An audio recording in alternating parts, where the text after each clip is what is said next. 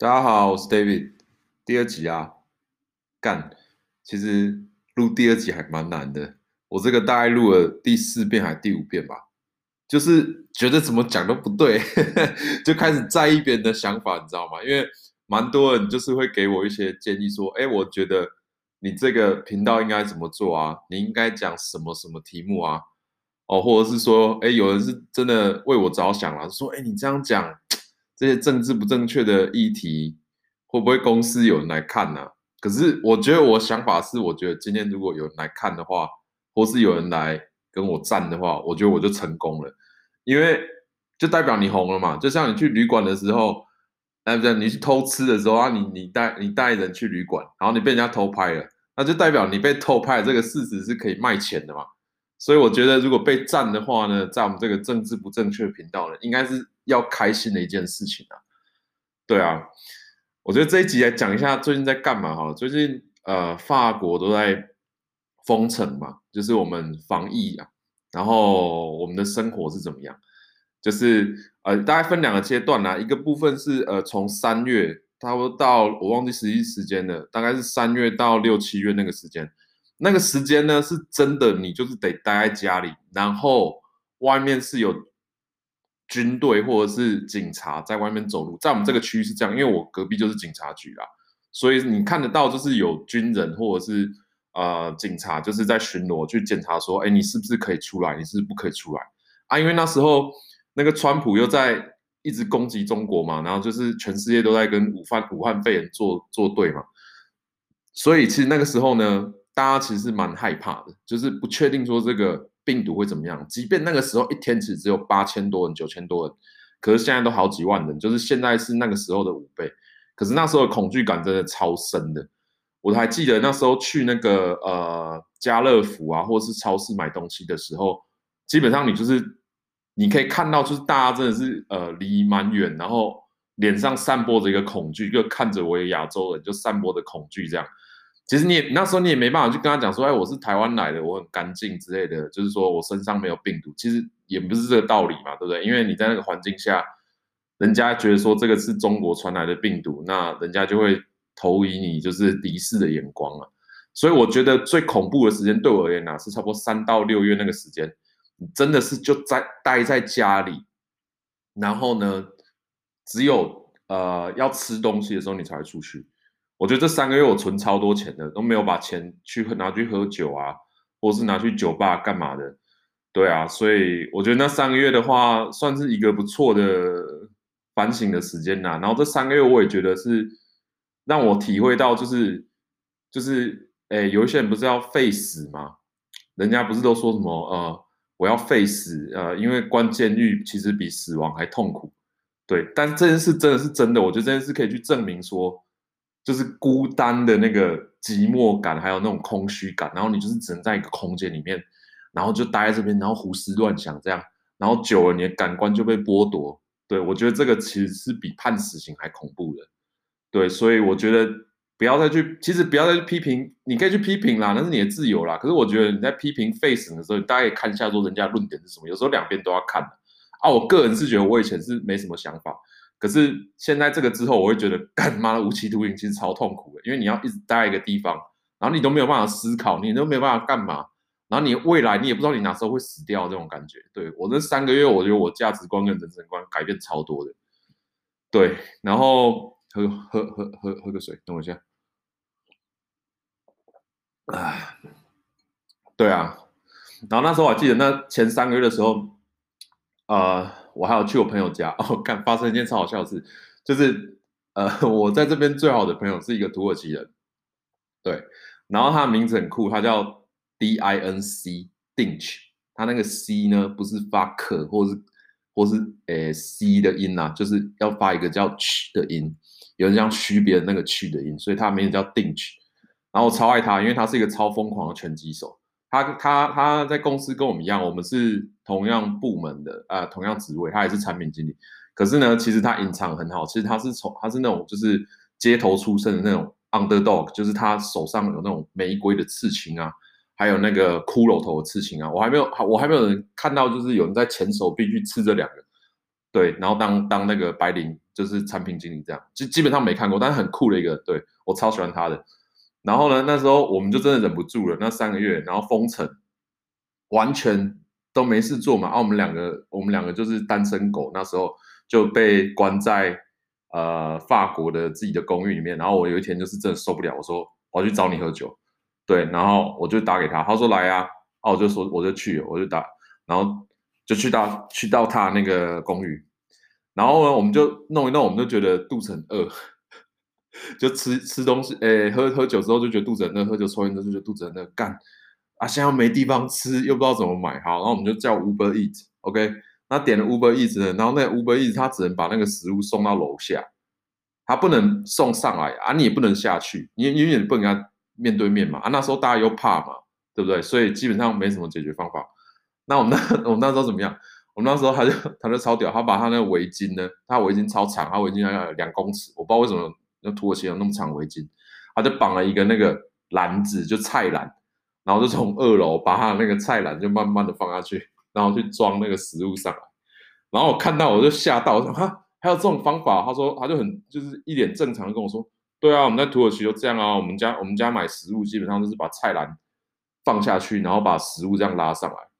对，所以这个算是我在封城前三个月的时候，我觉得最好笑的事情就是。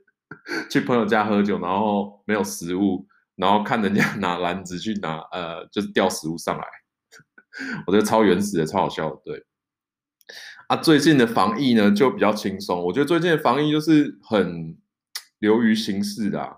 以我们公司而言的话，我觉得那个防疫都是，哎，做做样子那种感觉，就是，好，我我举个例子，我怎么进公司的？好，假设你今天开决定了，好，你要进公司，对。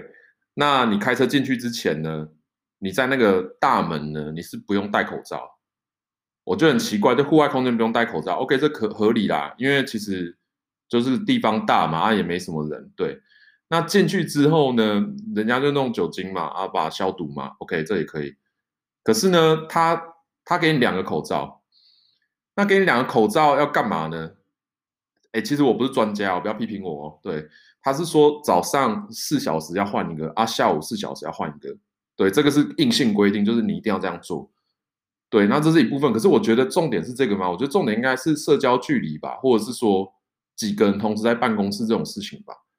对，可是你戴两，你这个口罩在那边的时候，呃，你就算换，那有什么情况是你可以脱下口罩？超多，例如说你去喝咖啡的时候。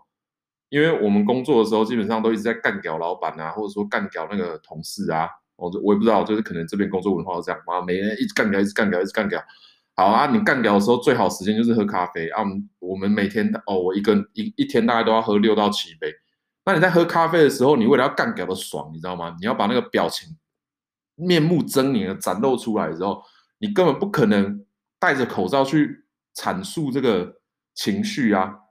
你一定要干掉到点嘛，就是很不爽啊。那你你你干掉到点的时候，你一定把口罩拿下来啊。啊，大家都这样，对，所以好像好像没用哎。就是你就算戴两个口罩，或者在公司里工作，我不知道。就是在这边的话，假设我们得病的机，我们得口呃这边得口鼻的几率，假设一到两趴或者三趴的话，那你在这边的话，基本上还蛮容易得的。所以基本上你去公司，其实是就算有他那些措施，都是流于形式，然后其实蛮容易得病。其实最好状态就是。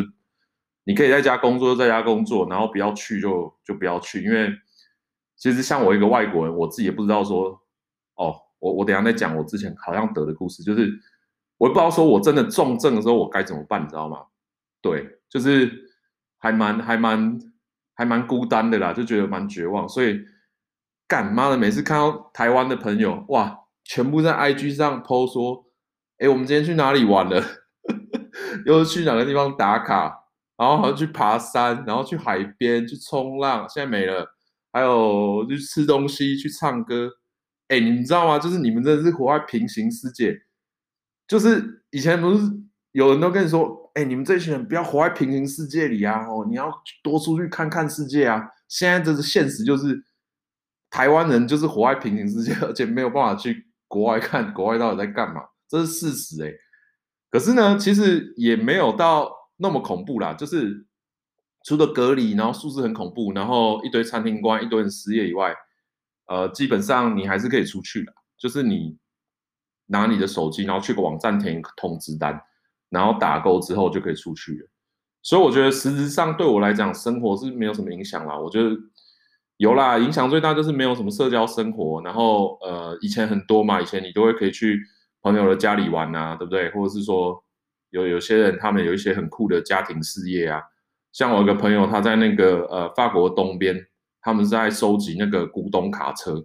这群人这这家人超疯狂的，就是他他们家就是散尽家财，就是要买古董卡车，因为他们就很喜欢古董卡车，所以他每两三年就会办一个活动，就是把很多古董卡车列出来，然后找一群同好会啊。他们怎么赚钱也很酷，就是有些呃电影拍片的会需要用到这些车辆，就会跟他们租车，所以他们家就靠这样的。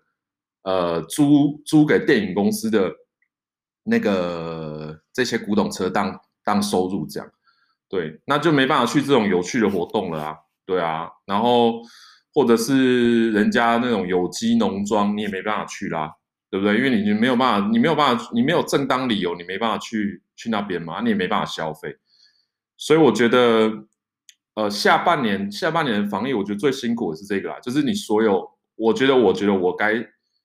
该去玩的，或是说该爽到的没有爽到，对啊，大概是这样了。我觉得防疫，防疫给我的生活最大的冲击就是就是这几件事啦。其他的话还好啦，没有像那个台湾的那个新闻讲那么恐怖啦。虽然就是最近法国的话有那些穆斯林啊这些这些议题，可是我觉得那个是社会跟文明，就是 两个文明的冲突，你知道吗？所以你也不好去评论跟去去剖析，因为我们都不在那个文明之中，你知道吗？我们都不在那个文化里，其实你根本不知道对方的痛点是什么。就像就像法国人永远不知道台湾人跟中国人的痛点是什么啊！你们就讲同个语言，为什么为什么你们是不同的国家？就只有台湾人或中国人才知道。对，所以我觉得我们也没办法去说，哎，那个穆斯林要怎么样哦，或者是说，呃，法国人应该要怎么样？因为你就是不懂嘛，你就不是在那个文明里面，所以就没办法，你也没办法有共鸣，只是觉得还蛮可怜的，就是啊、就是有人去世啊，这样子，对。最近公司啊想到一件事情，我觉得蛮酷的，可以可以跟大家分享，就是呃我们的工会啊，他们很屌，对，真的很屌。哦，我们的工会那个工会的头头也叫 David，对，所以你看大家都叫 David，真的很多人都叫 David，所以连法国人都叫 David，所以我觉得我被认成 Peter 也是情有可原的，因为根本记不起来嘛，大家都叫 David。这个工会的头头超屌，他就是。呃，逼那个我们公司去揭露说，呃，你是不同职位或职级的，你的薪资区间要有多少？对，这是这个大概我两三个礼拜前发生的呃发现的一个资讯吧。那我觉得这个真的是超屌，因为请问一下哈，各位，我不知道你们可以留言，你们在台湾工作的时候会去知道你同事的薪水吗？应该很难吧？我不知道哎，可能。可能有，可是可能要像那种很就是规定真的很好，或者说公司制度很完整的公司，你大概才会知道吧。可是像像我一开始待的就是呃外商，那外商的话，他们基本上大家薪水都还是靠实力的，对，或者是说你你你厉不厉害，或者是你愿不愿意去谈这样。可是我的理解是，我根本没有，我根本对同事的薪水这件事我是没有概念的。或者是说整个公司的配薪制度我是没有概念的，可能我太废了，对。但是真的是这样，就是我的我从小到大的想法就是啊，你怎么可能会知道人家的薪水这样？所以我都会我会想打听，可是就有点没礼貌。可是你又想知道啊，因为你不知道，你也没办法就是做正确的决定嘛，所以就会陷入一个两难中嘛。那呃，我前三个礼拜发现的那个图表，我跟我同事一起发现的。然后我跟我那个同事就一起戏称这个图表为命运图表，因为真的是很清楚诶，你你是什么职级的？对，他他有例如说 grade 零到 grade 十这样，那你是什么职级的？你你大概薪水是多少？那你是什么学历的？他会把你分不同不同的那个叫职等吗？或者说职类啦，它叫做 cadre，就是就是你是什么样的 type 的工作？你是属于 cadre one 或是 cadre two？所以，例如说，cadre one 里面呢，有一到五这样，那 cadre two 可能有六到十这样，那薪水区间都不一样。或者是说，你是契约工，你的薪水就应该是这样的，呃，这样的这样的区间。那契约契约契干你娘，契约工它里面也有那个就是呃分类，所以其实我觉得还蛮完整。就是说一个工会角度来看，你看他把契约工跟正式员工全部 cover 起来，然后把那个图表列出来，我觉得蛮好的。对，我觉得这个的话，台湾的工会可以学习一下。可是我觉得台湾工会没有认识几个，我觉得好像都不太强，因为大家好像这个文化就不是这样。可是我觉得有必要啦，因为这种命运图表你一看呢，你就大概知道说，哦，原来林北的命运就是这样的，对不对？我我我可以根据我这个根据这个图表去推算说，你未来的你的收入是怎么样，或者你的发展是怎么样啊？你。你没有办法成为下一个阶段，例如说你待了几年了，你觉得你没办法成为下一个 grade，你就应该要有所警觉啊，或去换公司啊，或去换地点去工作啊，对不对？所以我觉得这样的命运图表呢，呃，一方面呢，我觉得资方也可以秀出说你有这样的 potential，就是说你最高可以到多少钱，哦，那你最低也不会低于多少钱，它也是一个保障啦，就是跟你讲说，你看。你只要乖乖跟着我公司的体制成长，你就可以赚这么多钱啊，对不对？那另外一方面就是说，你如果是员工的话，那你也可以自己去针对这个图表做生涯规划嘛，对不对？我如果到下一个，你可以去问，我不知道，我还没试过啦，但是你应该是可以去问 HR，或者是说问老板说，哎，我要到下一个 grade，就是我要升官，我是需要有什么 criteria 吗？对不对？我要我要做什么事吗？才可以才可以被升吗？或是哪一个组织去升吗？啊，听说啦。听说这个是全球共用的啦，所以我觉得光是这点的话，我就觉得，哎，我们的工会还不错啊。你就想说，哎，在法国，他他有这样的资讯给你，我就觉得，哎，有学习到，就是以前台湾都是蒙着眼睛去跟 HR 瞎猜这样。对，大概是这样啦。然后防疫哦，我觉得，哎，我真的很羡慕东亚人呐，就是从日本啊，哦，然后韩国、台湾、泰国，然后马来西亚，因为。我的女朋友是泰国人嘛，那我也很多马来西亚的朋友嘛，啊，有一些朋友在呃日本，然后我的老板是韩国人，所以我们多多少少就是我去对比一下资讯，我觉得其实东亚的话，其实都他妈超爆安全的。我觉得这种安全区域哦，就是东亚包含中国，东亚这个安全区域哦，应该就直接开放了啦。对啊，因为你想象一下哦，我住的这个州啊。就这个这个州吗？这叫州吗？对，这个州的话呢，它的呃，COVID 的感染人数可能已经是台湾的三倍了这样。所以我从我如果就算啊，我现在这区这区叫我这区叫诺曼底，那我去巴黎的话，那我我不是就是等于就是哎，就说怎么怎么讲，这风险呢比台湾人去日本还高太多了。那如果这件事是可行的，那如果说社交距离有掌控好，如果是可行的，为什么？航线或者是说旅游不能开放呢？应该是可以的。我觉得安全区是可以的。当然，我觉得这一定会受到很多批评，就是说各国政府在角力说：“哎，为什么你要说我是危险的，对不对？为什么你要说我是安全的？”我觉得最重要的一个 criteria 就是说这个国家它有没有严格执行呃隔离，就十四天的这个东西。因为这边是完全没有隔离的。例如说我去。我之前啊，超扯的。我七八月的时候，我还去另外国家出差。那我去国家另外国家出差的时候，其实，在欧洲出差根本就没有隔离诶。对啊，就是你就戴口罩去就好啊。戴口罩你也知道，就是你在干屌的时候，或者是吃饭的时候，基本上你不会戴口罩啊，因为因为你戴口罩怎么喝咖啡啊，对不对？你戴口罩怎么吃东西啊？啊，大家一定会要社交的啊。所以没隔离又没有禁止。这种这种这种活动，我觉得已经散播的嘛。那这么危险的地方都可以做国际间的交流了，我觉得台湾，哎，怎么讲？应该要把握这个机会，赶快赶快开放，然后建立一个机制，说我们到安全区域应该要采采取什么样的措施，然后实验看看，这样这个才有才有才有出路啦。不然台湾那个防疫做太好，你跟你你等于跟法国是完全平行世界，你知道吗？你你我根本我根本看不到两个国家会交汇在，就是说在防疫这个成果会交汇在一起的这个这个可能性，所以我觉得应该从东亚开始先做起，对不对？这样我回台湾，我才可以再去泰泰国找我的女朋友。所以我希望用我的那个观众的影响力呢，去影响台湾政府。没有乱讲干，对啊，干好快哦，这样二十分钟就过了。其实。哎，我也不知道哎，就随便录啦，也没有随便录啊，我很认真录了，但是就继续录下去啦，对啊，然后看看之后可以想到什么再讲什么吧，没有什么特定的主题，对啊，好，先这样，拜拜。